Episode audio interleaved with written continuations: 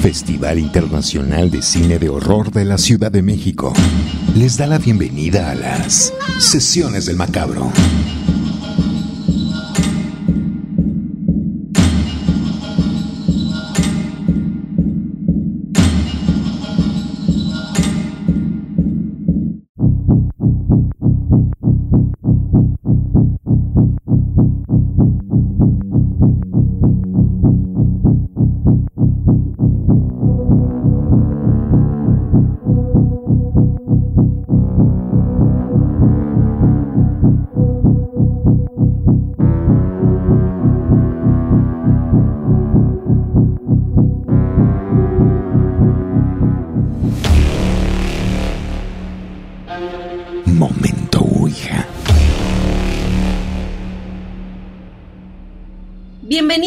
Bienvenidos, Banda Macabra, a estas sesiones del Macabro, la primera de este 2024. Y tenemos un padrinazo para esta, este 2024 que comienza. Les saluda con mucho cariño Cassandra Vicario. Estoy como siempre con mi queridísimo señor Macabro, señor Macabro, muy buen 2024. ¿Cómo estás el día de hoy? Me encanta, Cas. Y también estoy en compañía de mi queridísima Edna Campos. Edna, ¿cómo pinta este año? ¿Cómo estás? Pues ya arrancando con, con mucha emoción, Cassandra. Eh, muchos saludos a toda la banda macabra y al señor Macabro, por supuesto, que ya, eh, ya, señor Macabro, deje ya el alcohol, se acabaron las fiestas. Ya, O- rosca y ya. Sí, suficiente, ya es suficiente, señor Macabro, porque nos tenemos que poner a trabajar.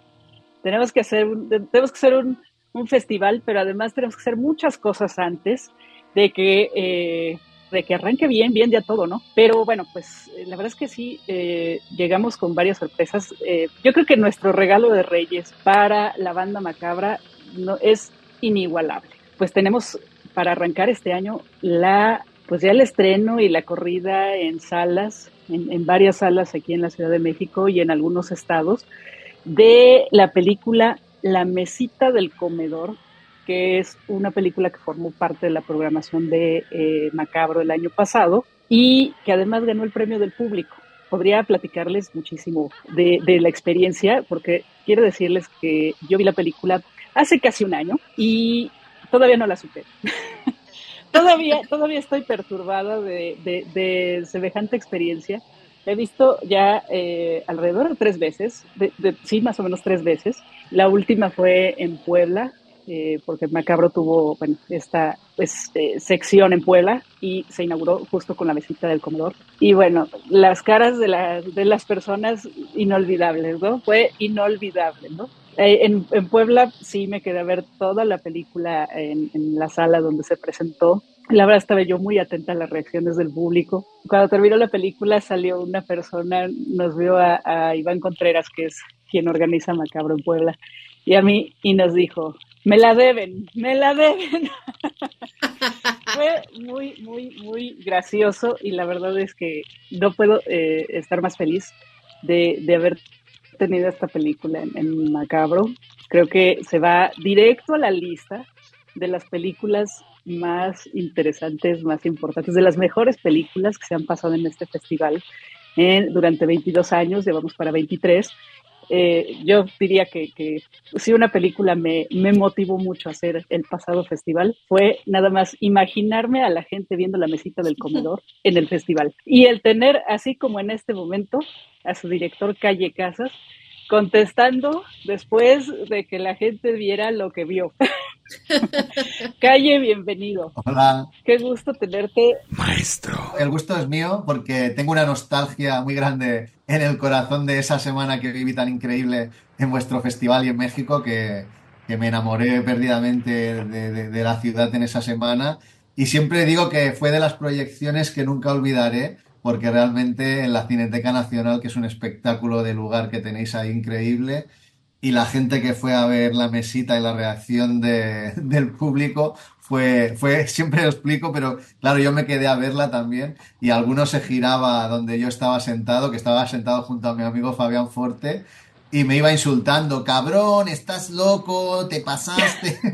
fue realmente genial y el QA también recuerdo que fue un QA muy divertido eh, y, lo pasamos, lo pasamos muy, muy bien.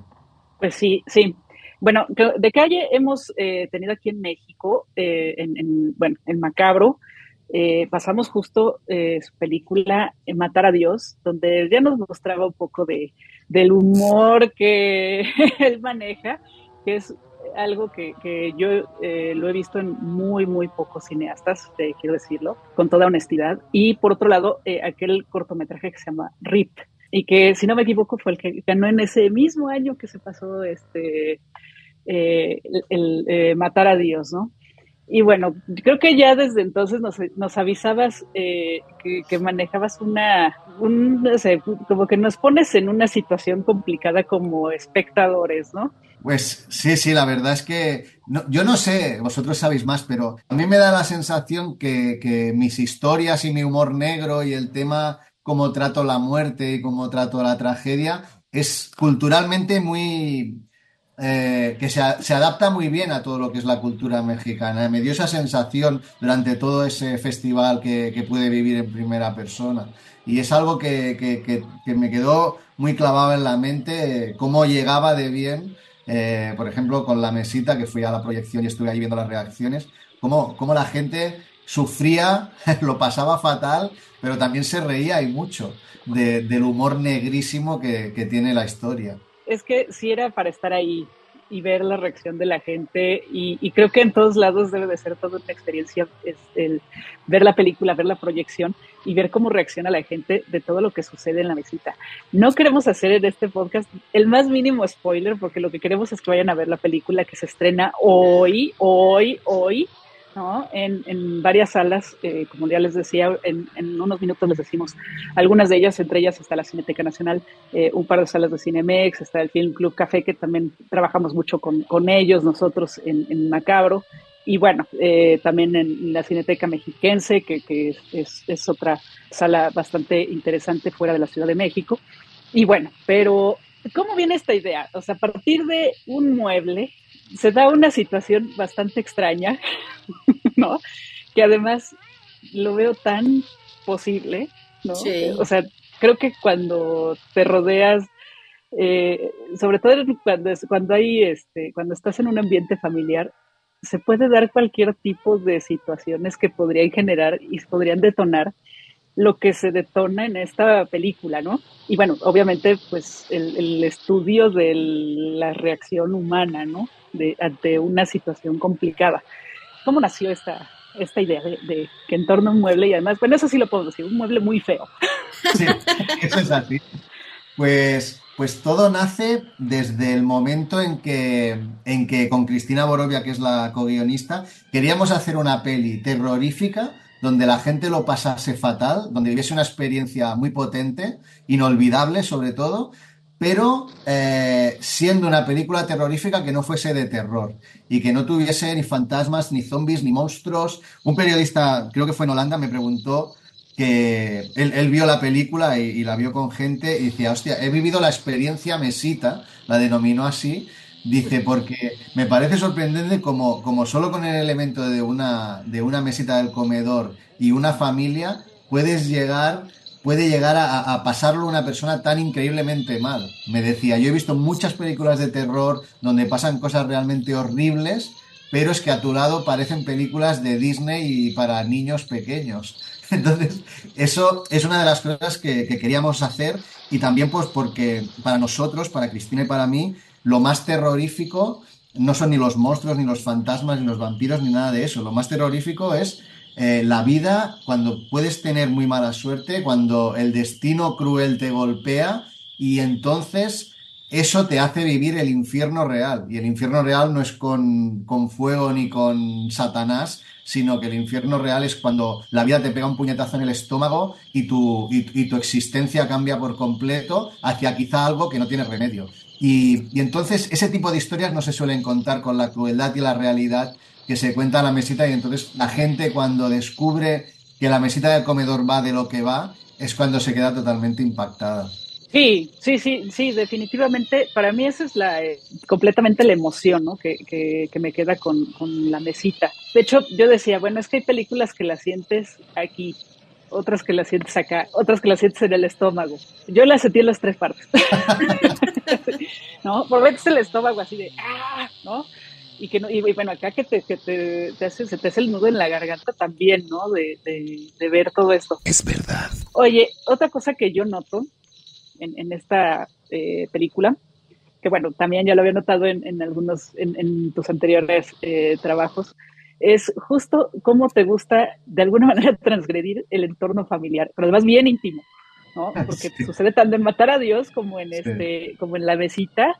Eh, sí, ¿qué hay con eso? Bueno, eh, me gusta, me gusta eh, crear ambientes tensos y, por ejemplo, en la mesita, y también pasa en Matar a Dios, como bien dices, pues me gusta tener a parejas con, en un momento en el que están en crisis, parejas que a lo mejor se han querido mucho o se quieren mucho, pero pasan pues en un momento oscuro de su, de su vida y que ese momento oscuro se va oscureciendo todavía más por, por lo que les viene encima. En vez de hacer como se hacen muchas historias, pues empezar con una pareja que se lleva bien y todo va mal, yo ya empiezo mal, empiezo, empiezo torcido y empiezo presentando a unos personajes que están en crisis y que, y que esa crisis, eh, pues, pues eh, bueno, tienen que ver la película, pero, pero es clave dentro de, la historia.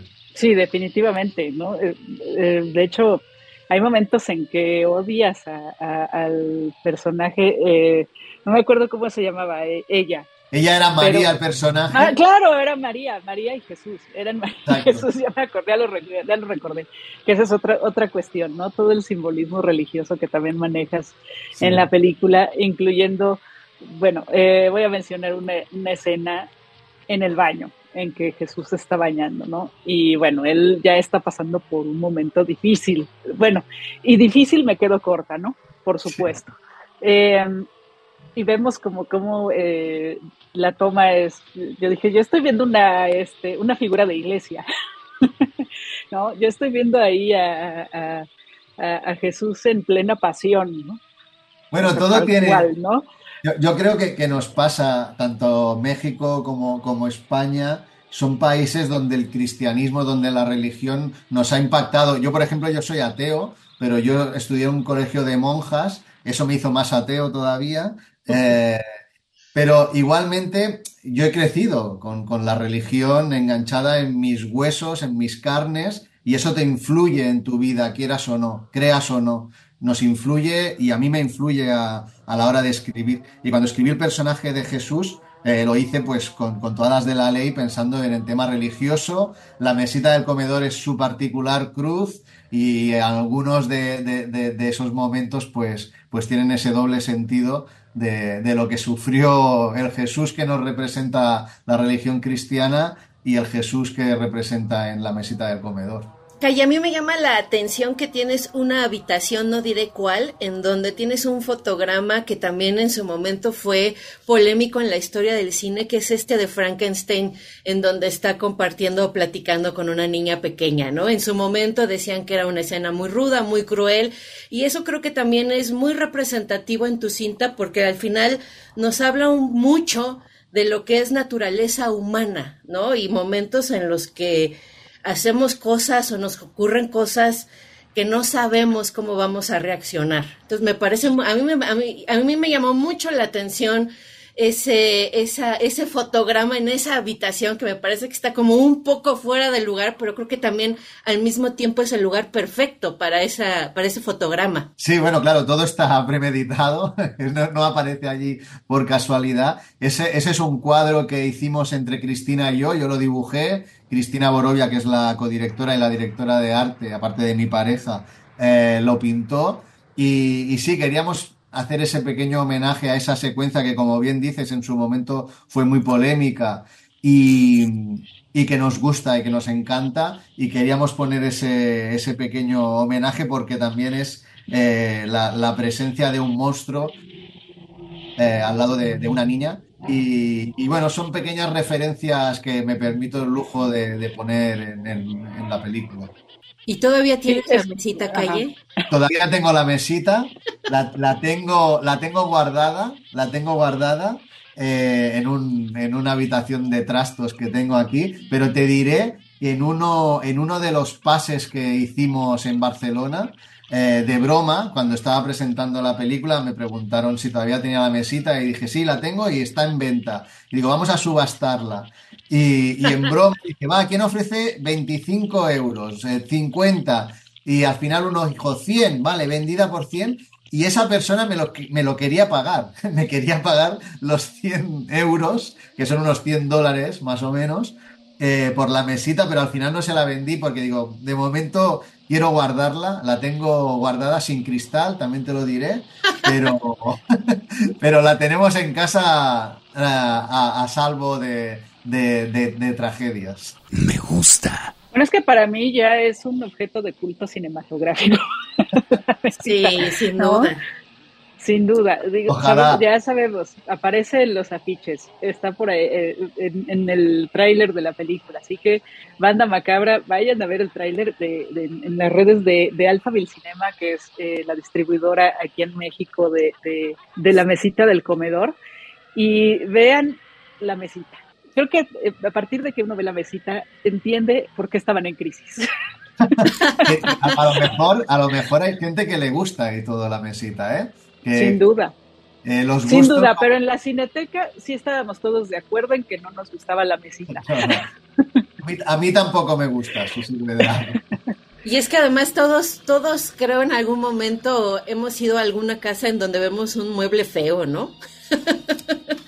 ¿no? Entonces así como de, ay, eso, ¿quién compró eso? ¿Por qué? Está horrible. A mí lo que me gusta es pensar de que cuando, cuando la, gente empieza a ver la película y ve la secuencia de cómo se vende la mesita del comedor, eh, lo que nadie espera que esa elección tan tonta o tan aparentemente inofensiva como es comprar una mesa muy fea del, para el comedor, pues se convierte en el mayor de los infiernos. Y entonces eh, me gusta eh, que, una cosa, es como el título, el propio título de la película, La mesita del comedor es inofensivo, es ridículo, no es un título de película de terror donde parezca que lo tengas que pasar tan increíblemente mal. Y eso me gusta engañar al público de esta manera porque después el impacto cuando saben realmente lo que pasa en, la película, pues es mucho mayor y no se pueden llegar a creer que, realmente la película pasa en lo que pasa y vaya de lo que va. Sí, no, no, definitivamente es algo que uno jamás piensa, ¿no? O sea, empieza la película, eh, está el diálogo entre el vendedor y la pareja. Yo hasta dije, ¿qué, está pasando aquí? cuando, cuando tienen todo ese diálogo y bueno, ya que, que empieza a darse el conflicto, sí, sí es, es bien desconcertante, ¿no? Y, y, al mismo tiempo, creo que es una de esas películas que dices, ¿cuánto le falta? Porque creo que ya no sé si, ya no puedo más, ¿no? De, que eh, la tensión va subiendo conforme avanza la película y, y el, el, que, bueno, en realidad nos, nos vuelves parte de lo que está sucediendo, del infierno que, sucede, que, está pasando Jesús. O sea, somos parte de su pasión, somos los que vamos con él en el, en el Calvario, ¿no?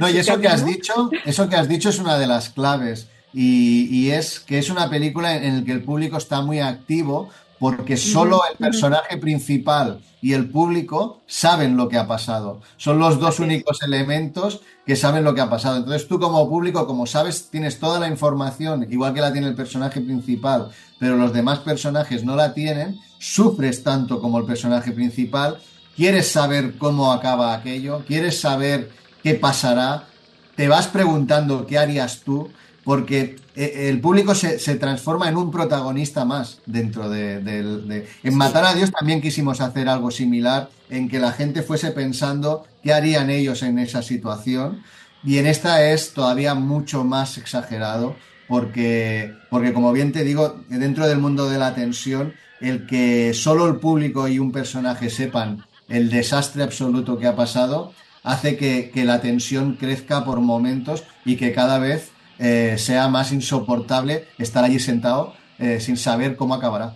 Creo que, creo que son, eh, digo, se han hecho estos experimentos de, de, que tú escojas el final de la película así como público, ¿no? O que te dejan el final abierto, ¿no? Pero no, no es, creo que ahí es donde se ve que no es necesario hacer ese tipo de trucos para lograr que la gente se vuelva parte de la historia o de una película, ¿no? Que la haga suya. A mí, a mí eso, eso fue lo que me sucedió, ¿no? Yo, es una de esas pocas películas que, que, siento ya parte de mí, como si yo lo hubiera vivido, es más, ¿no? O sea, como si hubiéramos estado ahí, ¿no? También eh, dentro de la, de la situación. Y sí, o sea, son personajes tan realistas y al mismo tiempo pues, que, que, puedes, puede ser tu vecino, ¿no? O puede ser tú mismo. Que, claro. creo que eso es, eso es lo que hace que uno genere una empatía brutal con ellos, ¿no? O sea, como pocas veces, insisto. Esa es la idea, que, retratas a gente que podría ser tú, que podría ser tu vecino, tu hermano, quien fuese, y que realmente lo que pasa también te podría pasar a ti. Si no exactamente como pasa en la película, pero te podría pasar una, una tragedia eh, en que tu vida sabes que se va a convertir en un infierno y que no hay vuelta atrás y que no hay final feliz y que, aun sabiendo que no hay final feliz, quieres saber cómo es el final, porque, porque te, quedas eh, totalmente clavado en la butaca pensando, ¿y ahora qué? Sí, insisto, sí es de estas películas que, que creo que después son peor, ya que termina y dices, híjole, ¿no?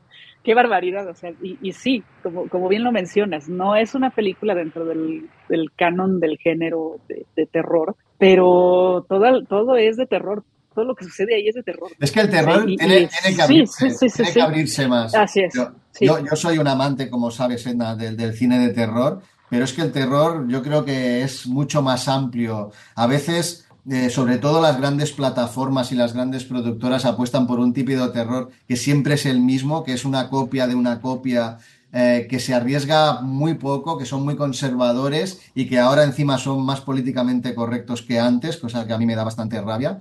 Y en cambio hay una serie de autores y autoras que estamos haciendo un nuevo tipo de terror diferente, eh, arriesgado, eh, personal, de autor, como puede ser en el caso también de, mi amigo Demian Ruña eh, con, cuando acecha la maldad, que es un terror absolutamente personal y, que no se corta un pelo. Y, y, me gustaría que las grandes plataformas abriesen sus mentes pues para coger este tipo de historias, porque al público, y eso lo he ido viendo festival tras festival y país tras país, eso le da, aunque lo pasan fatal, porque se pasa fatal, les da oxígeno nuevo.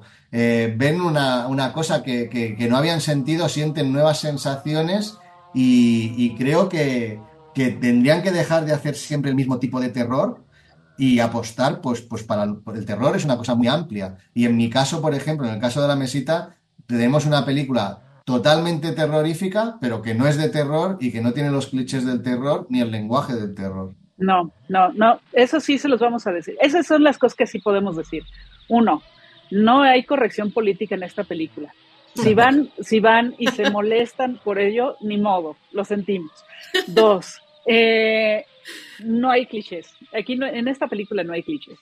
¿no? O sea, no, no, no es, no es una película de muchachos que se van al bosque cuando les dicen, no, no vayas al bosque, no vayas al bosque, no vayas al bosque, y bueno, ¿no? Ya saben, generalmente son masacres, ¿no? No es una película donde vayamos a ver eh, el, cine posmoderno en el cual, pues, eh, la referencia, eh, que es como casi una copia de La Masacre de Texas, o de Holocausto Caníbal, o de, este, vamos, muchas películas, ¿no? O del Exorcista, o lo que sea no vamos a encontrar nada de eso. Vamos a encontrar para mí una historia muy original, muy, muy original, que puede, como ya hemos, nos hemos cansado de decir en, en, este episodio, que puede sucederle a cualquiera. Y está libre de pecado, además. O sea, no hay, son situaciones que pueden pasar y no porque hayas hecho algo malo, no hay esa situación. No hay malos. Con todo, con todo y que hablamos de, no, no hay malos no hay buenos ni malos tampoco, ¿no? hay seres humanos. Y eso yo te lo puedo agradecer infinitamente, Calle. Yo siempre digo lo mismo. Eh, cuando me preguntan, eh, les digo, eh, hay una noticia buena y una mala. La buena es que no vais a pasar miedo, no se pasa miedo, no hay sustos ni hay miedo, pero lo vais a pasar peor. Hay algo peor, miedo, y es lo que pasa en la mesita. Y entonces es algo que, que, mucha gente dice, pero a ver, si no hay todos esos elementos, ¿por qué se pasa tan mal? Y mi única respuesta es, tener, tenéis que verla. Claro. Exacto, exactamente. Pues bueno, aquí tenemos algunas de las eh, salas en las que está la mesita del comedor. Y es Cinemex Plaza Insurgente, Cinemex Reforma Casa de Arte, en la Cineteca Nacional, en el Cinema y File, en el Centro Audiovisual Toluca, la Cineteca Mexiquense, el Film Club Café, la Cineteca Nuevo León, allá en el norte del país, Cinema Cuervo, eh, la, la, Cineteca del de, eh, Festival de Cine de Guadalajara, que está en, Zapopan, en el Cineforo UDG, también allá en Guadalajara, eh, y en Quinoqui Centro Cultural en San Cristóbal de las Casas, allá en Chiapas. Bueno, va a haber oportunidad de verla. Eh, creo que es una de esas películas que se va a recomendar eh, de boca en boca también. ¿no? Y, bueno, yo insisto, ya por ahí lo, lo puse en mis redes sociales. Cuando me preguntan sobre una película, es que yo quiero que me digas una película, pero que sí me dé miedo. No, esta película no te va a dar miedo, pero te vas a querer morir. después de verla. Vas a decir, ¿por qué me recomendaste esto? Porque tú querías algo que te hiciera sentir que tienes cuerpo, que tienes alma, ¿no? Y que tienes eh, todo, o sea, que, eres un ser humano. Y te va, y te va este, a poner mal. Vas a necesitar un este, paracetamol o algo así para que se te baje la fiebre de lo mal que te vas a poner. Es fantástica para los psicólogos porque después de la mesita a lo mejor tienen nuevos clientes. Sin duda. Por ahí, ahí, tenemos una fan de Macabro, que es antropóloga, y es, de hecho, estuvo en, la función de la mesita y es de las que he estado qué bueno que se va a pasar la mesita porque está buenísima y no se la pierdan, no se la pierdan. Y bueno, creo que también este alucinó con la película desde, desde su punto de vista, ¿no?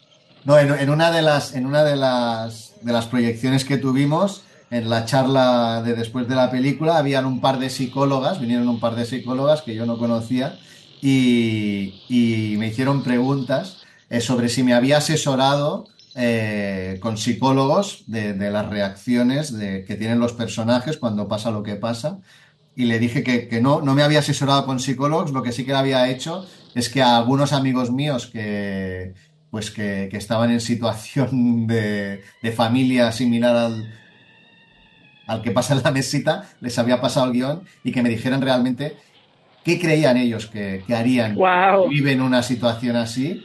Y mm, los tres amigos a los que se lo pasé, los tres dijeron, creo que, no hay un final eh, que, no sea el que hay. O sea, realmente, si te pasa una cosa así, mm, no hay solución. Y yo les pregunté a esas psicólogas, digo, si os vienen dos, dos pacientes eh, con, con, la situación que ha pasado aquí, ¿cómo les ayudaríais? Y las dos se miraban y reían y dicen, me parece que les podríamos ayudar poquísimo. ¡Wow! Wow, ¿cómo ves, señor Macabro? Usted ya sobrevivió, ya, ya, este, ya superó la película ya superó la historia, superó lo que sucedió. No, no.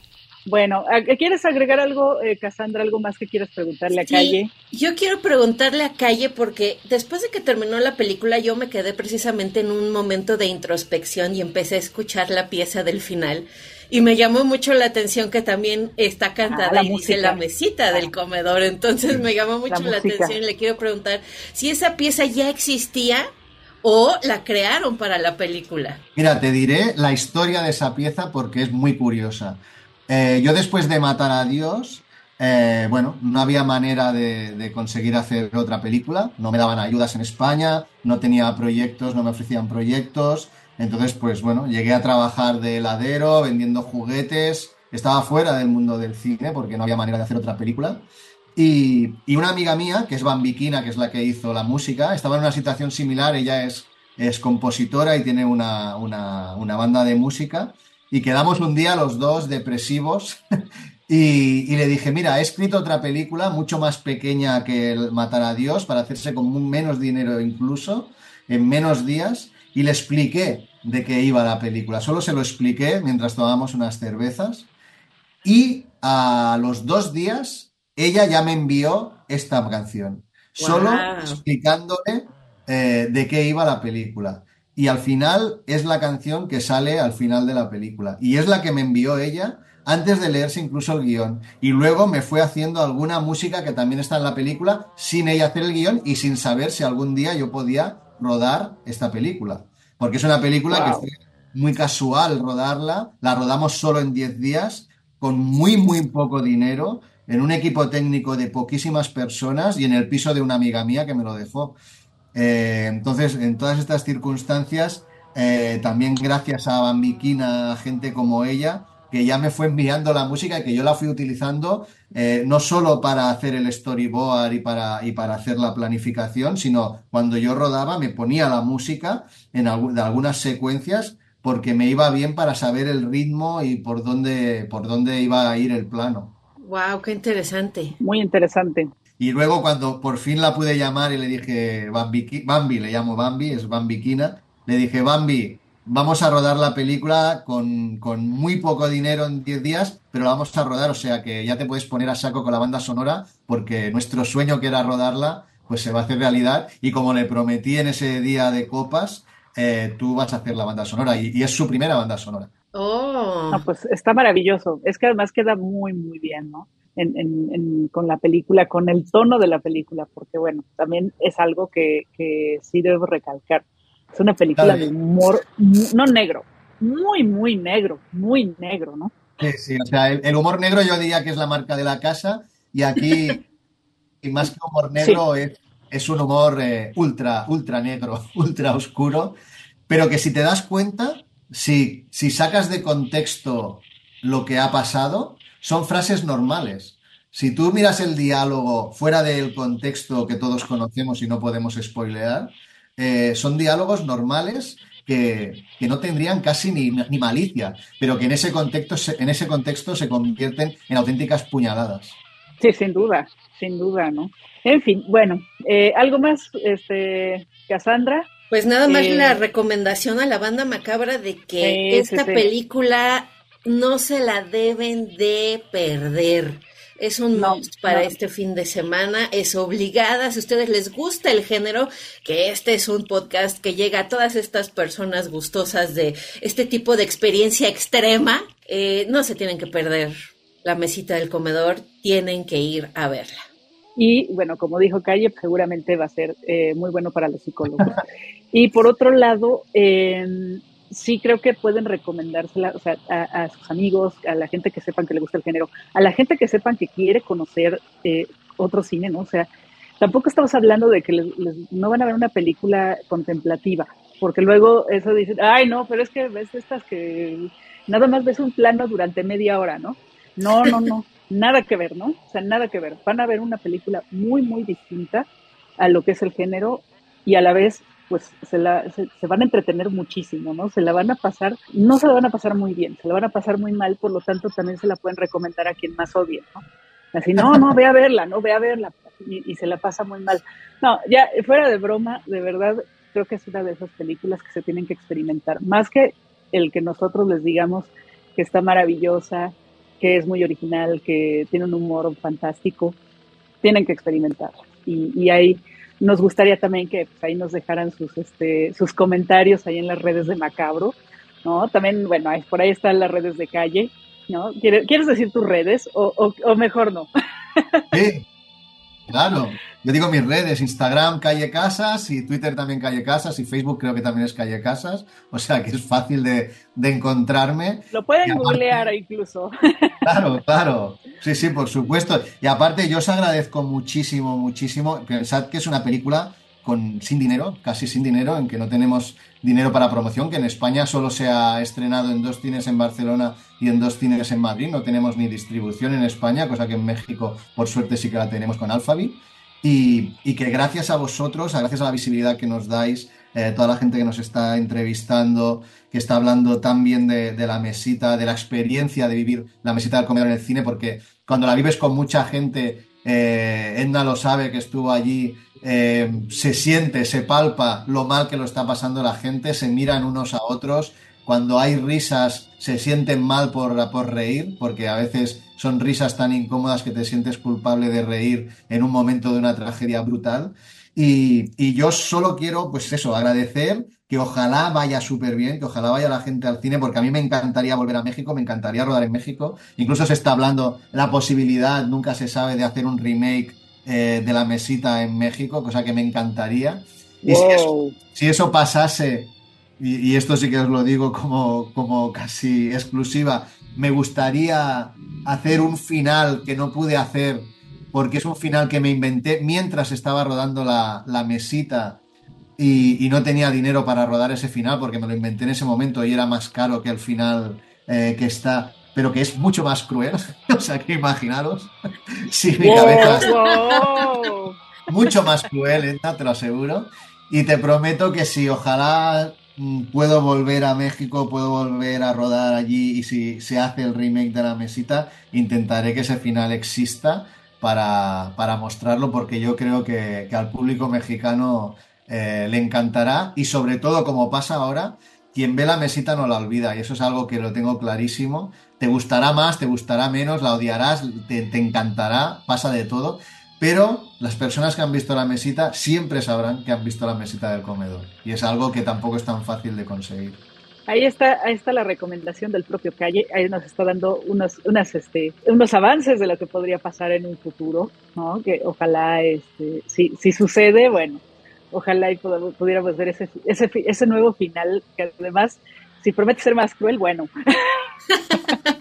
Te, aseguro, os aseguro que ese final pues creo que no hay ningún otro final más cruel en la historia del cine. Wow, no, ya, ya, ya fue demasiado, ya fue demasiado, vamos a tener que verlo. Así que todo el éxito y toda la suerte para la mesita ahora que, se estrena aquí en México. Eh, recomiéndenla de veras, eh, vayan a verla y este y bueno, platíquenla, insisto, coméntenla sin spoilear. Creo que esa va a ser la este, la, la, la, parte, el reto, ¿no? De, de, de, la gente que vea la mesita, el no spoiler, porque creo que sería tan grande como platicar qué pasa en psicosis, ¿no? o sea, es, es, es, una situación, digamos, tan similar en lo que, en, en cuanto a lo que es el avance de la historia eh, eh, dentro de la película. ¿No? Que no puedes decir qué es lo que pasa porque si no, ya le echaste a perder la película a todo el mundo. Así que no cuenten, como dicen por ahí, ¿no? En, la ficha de, psicosis decía, no cuente el final. Acá vamos a decir, no cuente lo que pasa en la, en la mesita, solo véala. Exacto. Eh, quien, quien va virgen al cine a ver la mesita, la sorpresa es muchísimo mayor.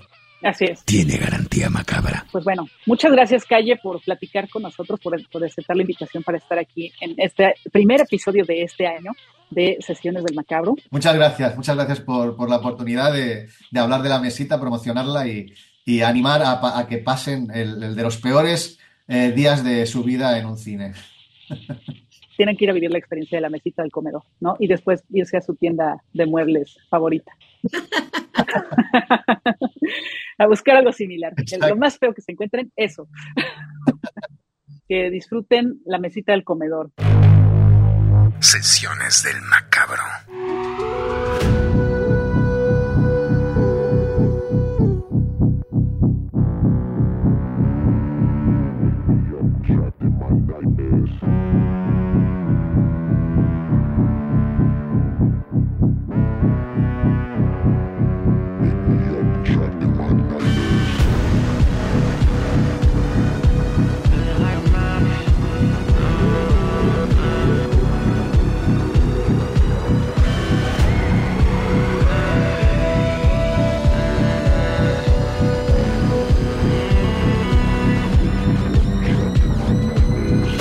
Pues ahí está la mesita del comedor y oye Edna, otra película que llega este fin de semana. Tenemos los fans del terror y de lo psicológico, de lo intenso. Tenemos un enero bien padre, sobre todo este fin de semana, porque otra cinta que llega a las salas mexicanas es Cuando acecha la maldad de Demian Rugna, que después de azotarnos durísimo con Aterrados, viene con esta nueva entrega que le hace llevarse el premio en Siches y que ahora está en México. Así es, este, Casandrita, justo creo que es una gran oportunidad para hacer lo que mencionaba Calle eh, hace un momento, sí. que es el hacer, hacer el, el, este, el, esta maratón, ¿no? O sea, en un día cómprense boletos para ver eh, La Mesita y para ver eh, Cuando se echa la maldad.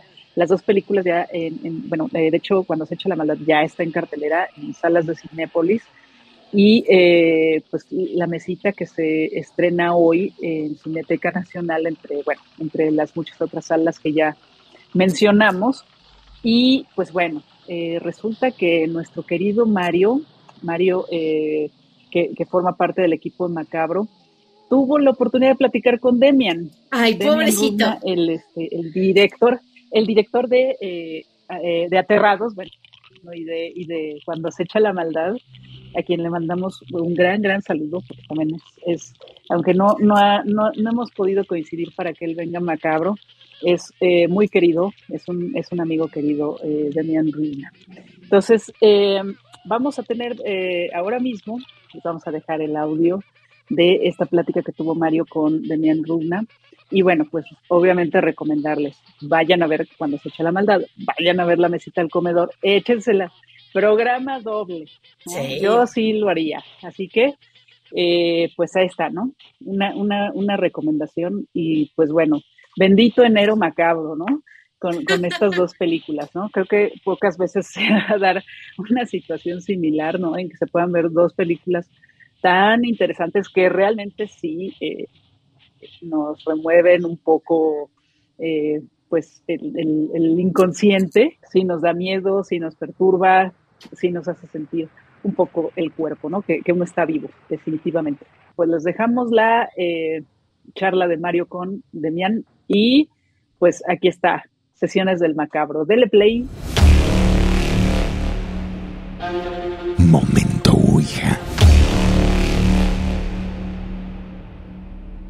Eh, Demian, un gusto eh, poder platicar contigo esta mañana. Muchas gracias por tomar la entrevista. La verdad es que tengo varias preguntas acerca de esta nueva película. Llevo años siguiéndote y la verdad es que me emociona mucho ver lo que hiciste con este trabajo. ¿Estás listo? Bueno, sí, claro, yo muy contento.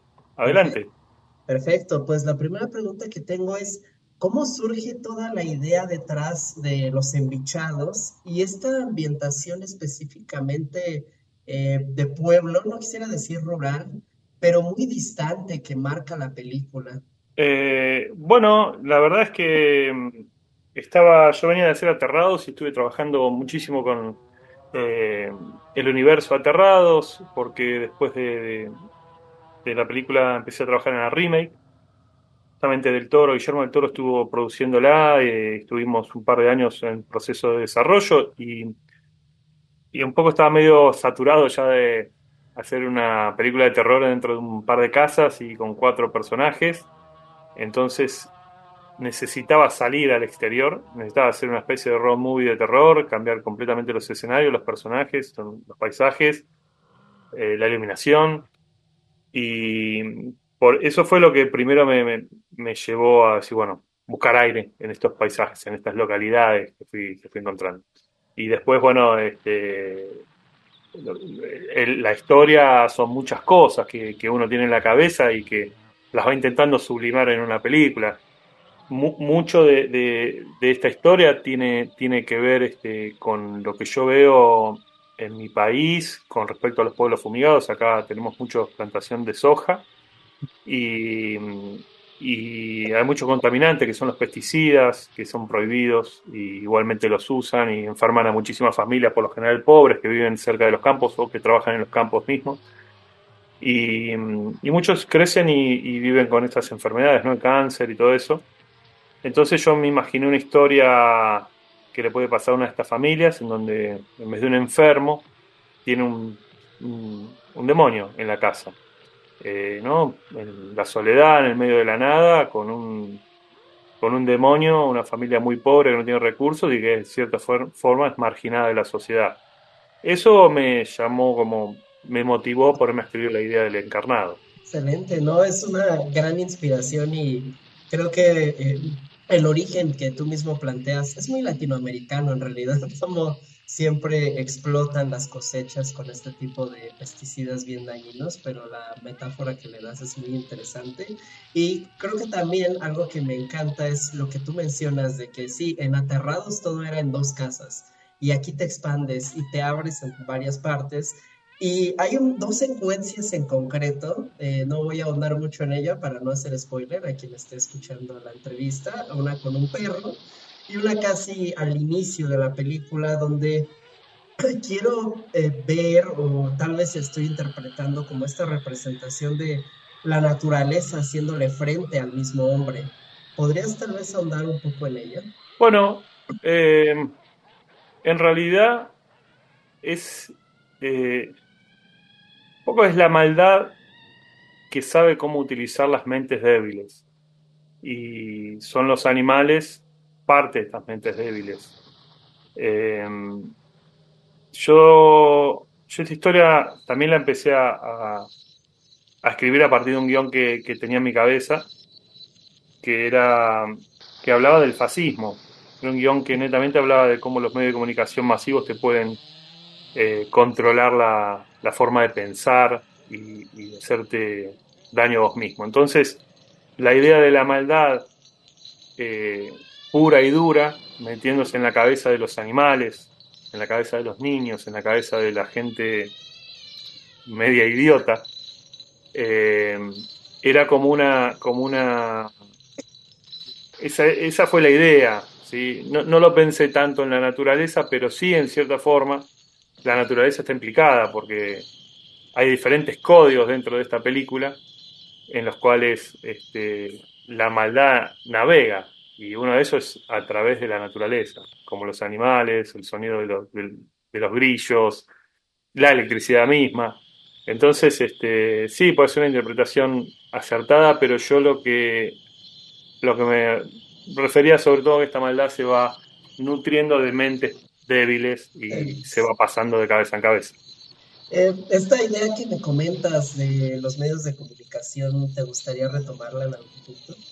Mira, yo creo que creo que siempre va, va a estar siempre y cuando me, me, inquiete. A ver, no es una película, yo siempre digo, no es una película de denuncia ni, ten, ni tiene un carácter, digamos, expositivo, eh, político ni nada de eso, pero, pero sí hay las situaciones como latinoamericano y sobre todo como argentino, las situaciones que uno ve a su alrededor, eh, lo inspiran para, para crear terror. Y, eh, y, es un tema que siempre me ha, me ha, interesado muchísimo, la comunicación. Entonces, eh, posiblemente en algún lado vuelva a aparecer, porque si me, si me moviliza es volver a utilizarlo. Excelente, ya, ya estaremos viendo más al respecto. Ahora, más allá del terror, hay algo que me, me intriga al ver tanto esta película como Aterrados, y es que sin meramente ser los protagonistas de las historias, siempre has mostrado como estas parejas con ciertos problemas, de alguna forma. No sé si haya algo detrás de ello también. Bueno, sí, tal vez porque soy eh, hijo de padres separados y mm. siempre toda mi infancia se ha nutrido de estos conflictos, entre estos conflictos familiares de cuando soy chico. Eh, discusiones y, y roturas, eh, tal vez sí tenga mucho que ver, pero me parece que también es la búsqueda mía de tratar de hacerlos más humanos a los personajes y sacarlos de esa perfección en las cuales siempre nos, nos introducen la, las películas ¿no? de, Hollywood, las grandes franquicias, ¿no? que tra tratan de, de, mostrarte un mundo muy perfecto. Y, y bueno, yo tal vez busco el verosímil eh, con personajes que se parecen en mí en algún punto. Muy bien. Ahora, me gustaría ya pasar al efecto que tiene la película ya dentro del público, eh, sobre todo allá en Argentina, en los que hemos tenido la oportunidad ya de verla por acá y en otros muchos, en otros varios países. Pues la película es que está recibiendo un enorme éxito, eso es un hecho y pues sí quisiera preguntarte para ti cómo ha sido ir asimilando ese éxito que ha tenido? Bueno, te podría decir que fue mucho más duro asimilar los fracasos. Y, y eso sí, porque cuando yo, por ejemplo, en mis tres primeras películas no, no he logrado nada prácticamente, o casi nada, o muy poco. Eh, y, y, fueron muchos años de, carrera, ¿no? Yo arranqué para principios del año 2000 haciendo cine, haciendo cortos, y después de más de 20 años en la profesión, cuando uno cree ya que, que nunca va a poder trascender demasiado para poder este, ser reconocido, obviamente que que es muy dulce asimilar cuando a una película le va bien. Y, y bueno, también entender y comprender de que tanto mi carrera como por lo general la mayoría de los cineastas no, no dependen solo de una película, uno tiene que construir una, una carrera y una constancia para poder entenderse también como realizador, poder este, manifestar su arte de alguna forma y, y, si, uno, si, si, es constante, yo creo que lo va, lo va a terminar logrando. Pero obviamente que, que este éxito que tiene la película en el mundo, de traer una película que es independiente, en todas las salas del mundo prácticamente, porque estamos en toda Latinoamérica, estamos en Asia, ahora entramos en Europa. Eh, para mí es un sueño hecho realidad, porque estas cosas suelen pasar con una película de Hollywood, suelen pasar con una película que vas o que te contratan y te llevan afuera y decís, bueno, sí, ya está hecho el negocio, ya está hecho el éxito porque tiene una distribución asombrosa, pero lograr, lograrlo una película en castellano eh, y que haya tenido tanta aceptación con el público, siendo una película que no es comercial, una película bastante brutal. Cuando digo no es comercial, pues es una película que no tiene actores famosos, eh, no tiene una mitología tan sencilla de comprender. Eh, a mí me llena mucho de orgullo y a la vez me, tranquiliza mucho, me tranquiliza porque han sido muchos años de, esfuerzo. Excelente, y pues muchas felicidades, Demian, por este éxito. Esperemos sea eh, continuo con tus siguientes trabajos y pues nada más para terminar ya la entrevista, me gustaría pedirte un favor enorme. Si pudieses mandar una invitación a toda la gente del Festival Macabro para que este, vayan a ver la película ahora que se va a estrenar en salas, te lo agradeceré mucho. Bueno, para el Festival de mi querida Edna, los invito a ver, obviamente cuando se echa la maldad, en la sala de cine, a este festival que quiero mucho, Macabro. Eh, bueno, toda la gente de México aproveche a ir a las salas, aproveche cuando esté el festival, a asistir al festival, porque mi corazoncito está ahí, en ese lugar también. Muchas gracias. Y sí, Edna te manda este hartos saludos. Me estuvo presumiendo una foto que tiene contigo allá en Fantaspoa. no, no, es una, divina, Edna. Mándale un beso muy, muy grande y dile que, que la estimo muchísimo. Espero verla pronto. Así será y pues acá te esperamos con lo siguiente que venga. Gracias, eh. Abrazo grande. Sesiones del macabro. Y bueno, eso fue un poco de lo que platicó nuestro querido Mario con Demian Rugna. Eh, dos películas, mi querida Edna, que nos sacan de la zona de confort que nos brinda Hollywood, ¿no? En cuanto a terror, completamente fuera de la caja hollywoodense, que tantas películas que nos llegan al año de esa de esa región del mundo y que ya estamos muy acostumbrados quizá muchos de nosotros a lo que ofrecen. Algunas son muy buenas, otras no tanto, pero estas dos en particular también destacar tanto la mesita del comedor como cuando acecha la maldad, pues habladas en español, ¿no? Y completamente fuera de lo que es Hollywood. Así es, tal como lo dices, eh. Eh, definitivamente eh, es, es, creo que es una gran oportunidad que se da de poderse salir de, de, el canon un poco, ¿no? Y bueno, pues ahí, una vez más, vayan a ver la mesita, vayan a ver cuando se echa la maldad. Muchas gracias a Alfa Bill Cinema por, por este, pues porque de alguna manera nos dio la oportunidad de que nosotros mostráramos la mesita del comedor aquí en México. En verdad, eh, yo, yo, estoy muy agradecida a nivel personal con, con, Alfonso López y su equipo. Y también, bueno, a Cinepolis Distribución por la, eh, la, la, premier que nos dio hace unos días, en el cual, bueno, pudimos eh, llevar a la banda macabra a que, a que conociera cuando acecha la maldad. Muchas gracias, gracias Cassandra, gracias señor Macabro y nos estamos escuchando muy pronto en estas sesiones del Macabro. Hasta pronto, banda macabra. Adiós. Sesiones del Macabro. Producción. Cassandra Vicario. Conducción. Edna Campos y Cassandra Vicario. Muchas y macabras gracias por su atención.